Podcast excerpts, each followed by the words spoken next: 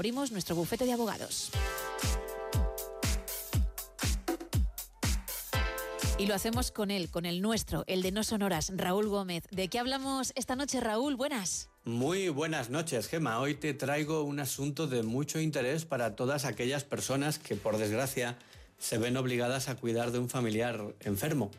Un juzgado de lo social de Valencia ha reconocido el derecho de un padre a percibir la prestación por el cuidado de su hijo diabético. Y es que el eje de la cuestión es el nivel de dedicación constante a la enfermedad del hijo que obligó al padre a reducir su jornada laboral. Es ahí donde opera esta prestación de la que hablamos y que normalmente solo se reconoce cuando existe hospitalización. De ahí es importante destacar la novedad que supone. La prestación a la que nos referimos tiene un nombre verdaderamente inquietante, solo verlo te altera, que es cuidado de menores afectados por cáncer u otra enfermedad grave y se concede, según establece la norma, a los progenitores, aunque también a los adoptantes o acogedores, que se ven obligados a reducir su jornada de trabajo para cuidar a un hijo aquejado de cáncer o de otra enfermedad grave.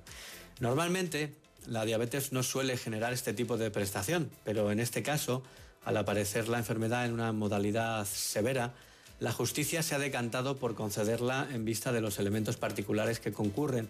Y es que al parecer, en la fase de la enfermedad en la que se encontraba el menor, hacían falta más de 20 mediciones diarias de glucosa. Esta decisión judicial se basa tanto en las dificultades para la conciliación laboral y familiar del padre, como a la necesidad de escolarización obligatoria del enfermo como es natural.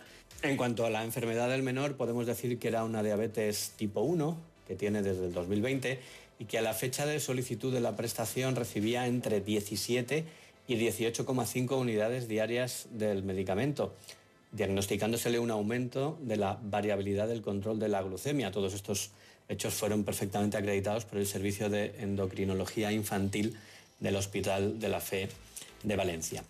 La mutua, sin embargo, denegó la prestación por no apreciar la concurrencia del requisito de la necesidad de cuidado que justificara la reducción de jornada ni, en consecuencia, la pérdida de los ingresos familiares.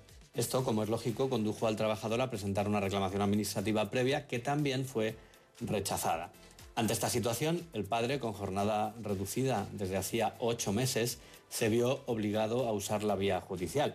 Durante el proceso, además, se agravó la situación del menor hasta llegar en julio del 2023 a una pauta diaria de entre 27 y 28 unidades diarias de insulina.